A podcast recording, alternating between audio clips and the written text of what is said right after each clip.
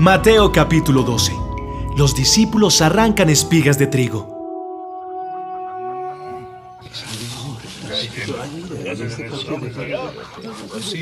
Un sábado, Jesús y sus discípulos andaban por un campo sembrado de trigo. Los discípulos tuvieron hambre y comenzaron a arrancar espigas y a comerse el grano. Cuando los fariseos vieron que los discípulos arrancaban trigo, le dijeron a Jesús, Mira lo que hacen tus discípulos. Está prohibido hacer eso en el día de descanso. ¿No han leído en la Biblia lo que hizo el rey David cuando él y sus compañeros tuvieron hambre? Entraron en la casa de Dios y comieron el pan sagrado. Ni a David ni a sus compañeros les estaba permitido comer ese pan. Solo los sacerdotes podían comerlo. ¿Tampoco han leído los libros de la ley de Moisés? ¿No saben que los sacerdotes pueden trabajar en el templo en el día de descanso sin que nadie los acuse de nada? Pues les aseguro que aquí hay algo más importante que el templo. Ustedes no entienden esto que Dios dijo. No quiero que me sacrifiquen animales, sino que amen y ayuden a los demás. Si lo entendieran, no estarían acusando a gente inocente. Porque yo, el Hijo del Hombre, soy quien decide lo que puede hacerse en el día de descanso y lo que no puede hacerse. Jesús sana a un hombre en sábado. Jesús se fue y entró en la sinagoga del lugar.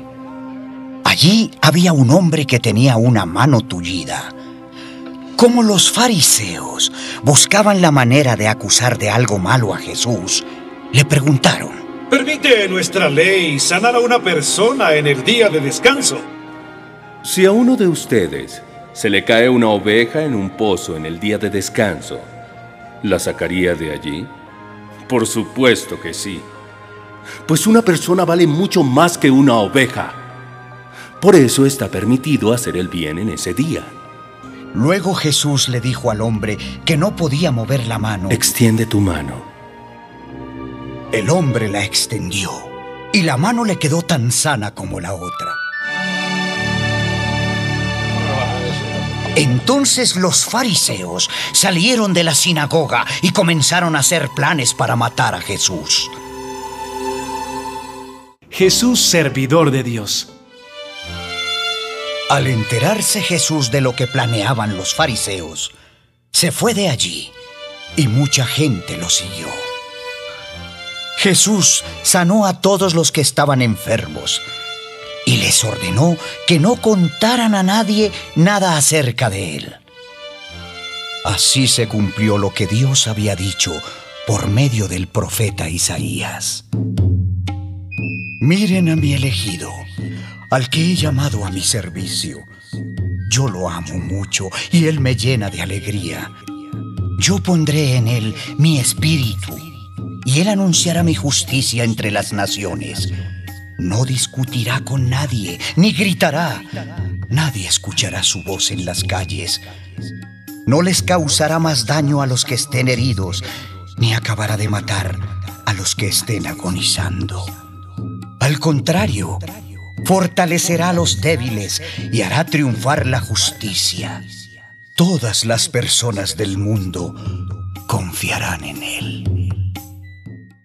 Jesús y el jefe de los demonios. Unas personas llevaron un hombre a Jesús para que lo sanara. Ese hombre era ciego y mudo porque tenía un demonio. Pero Jesús lo sanó y el hombre pudo ver y hablar.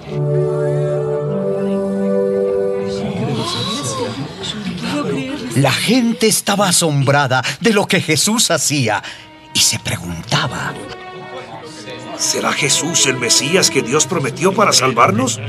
pero algunos de los fariseos oyeron a la gente y pensaron, Jesús libera de los demonios a la gente, porque Belcebú, el jefe de los demonios, le da poder para hacerlo. Jesús se dio cuenta de lo que ellos pensaban y les dijo, Si los habitantes de un país se pelean entre ellos, el país se destruirá.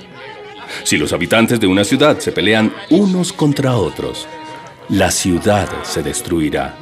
Y si los miembros de una familia se pelean entre ellos, la familia también se destruirá. Si Satanás lucha contra sí mismo, destruirá su propio reino. Según ustedes, yo expulso los demonios por el poder de Satanás. Si eso fuera cierto, entonces, ¿quién les da poder a los discípulos de ustedes para echar fuera a los demonios? Si ustedes me responden que Dios les da ese poder, eso demuestra que ustedes están equivocados. Y si yo echo fuera a los demonios con el poder del Espíritu de Dios, eso demuestra que el reino de Dios ya está aquí. Si alguien quiere robar lo que hay en la casa de un hombre fuerte, primero tiene que atar al hombre. Después puede robarle todo. El que no está de mi parte está contra mí. El que no me ayuda a traer a otros para que me sigan es como si los estuviera ahuyentando. Les aseguro que Dios les perdonará cualquier pecado y todo lo malo que digan. Aun si dicen algo contra mí, que soy el Hijo del Hombre, Dios los perdonará. Pero lo que no les perdonará es que hablen contra el Espíritu Santo. Eso no lo perdonará ni ahora ni nunca. El fruto bueno y el fruto malo. Un buen árbol produce buenos frutos y un mal árbol produce malos frutos. Para saber si un árbol es bueno o malo, solo hay que fijarse en sus frutos. Lo mismo sucede con las personas. Para saber si son buenas o malas, solo hay que fijarse en las cosas que hacen. Lo que ustedes enseñan es tan malo como el veneno de una serpiente. Claro, ¿cómo van a decir cosas buenas si ustedes son malos? Porque si alguien es bueno, siempre habla cosas buenas. Y si es malo, siempre habla cosas malas. Les aseguro que en el día del juicio final, todos tendrán que explicar por qué usaron su boca y su lengua para hacer mal a los demás. Dios juzgará a cada uno de acuerdo con sus palabras. Si dijeron cosas buenas, se salvarán. Pero si dijeron cosas malas, serán castigados. Una señal milagrosa. Entonces, algunos fariseos y maestros de la ley le dijeron a Jesús, Maestro, queremos que hagas algo que nos demuestre que tú fuiste enviado por Dios. Ustedes, que son malos y no confían en Dios, me piden darles una prueba, pero la única prueba que les daré será la del profeta Jonás. Así como Jonás estuvo tres días dentro del gran pez, así yo, el Hijo del Hombre, estaré muerto durante tres días. En el juicio final, la gente de la ciudad de Nínive se levantará y hablará contra ustedes para que Dios los castigue. Porque esa gente sí cambió de vida cuando oyó el mensaje que le dio Jonás.